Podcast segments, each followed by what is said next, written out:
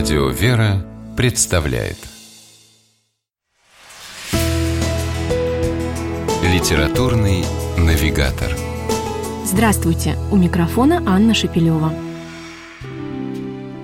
Наверное, многим знакомо удивительное чувство, когда стоишь на берегу океана, смотришь туда, где на горизонте морская гладь сливается с небом, и вдруг так хочется взлететь. Но задумывался ли кто-нибудь над тем, что похожее ощущение способно возникнуть при чтении книги, когда строчки, как волны, уносят вдаль и погружают в глубину. Перевернутые страницы шелестят, как морской бриз, а сердце наполняется восторгом и желанием оторваться от земли.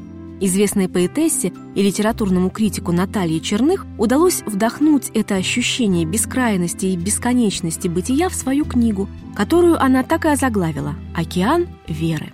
Если попытаться в нескольких словах охарактеризовать эту книгу, то можно сказать, что перед нами колоссальный труд человека, решившего представить читателю христианскую жизнь в ее многогранности.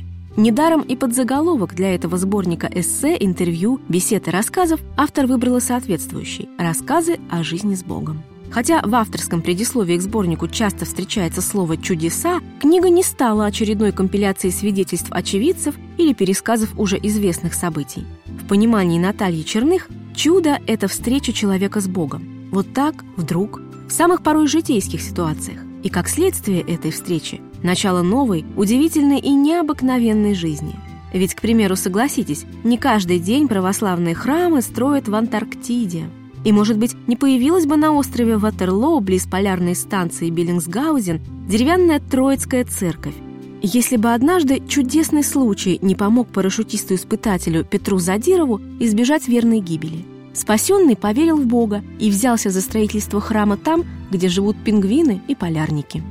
На первый взгляд может показаться, что сборник составлен автором, если уж не хаотично, то точно эклектично – Истории из жизни святых перемежаются с рассказами о миссионерстве в странах Африки, любопытные научные и исторические сведения о Туринской плащанице с легендами о рождественской елке.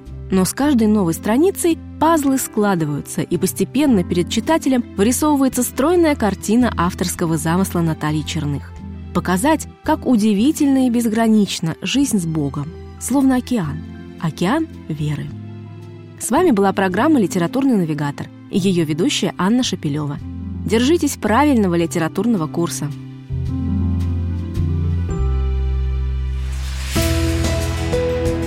Литературный навигатор.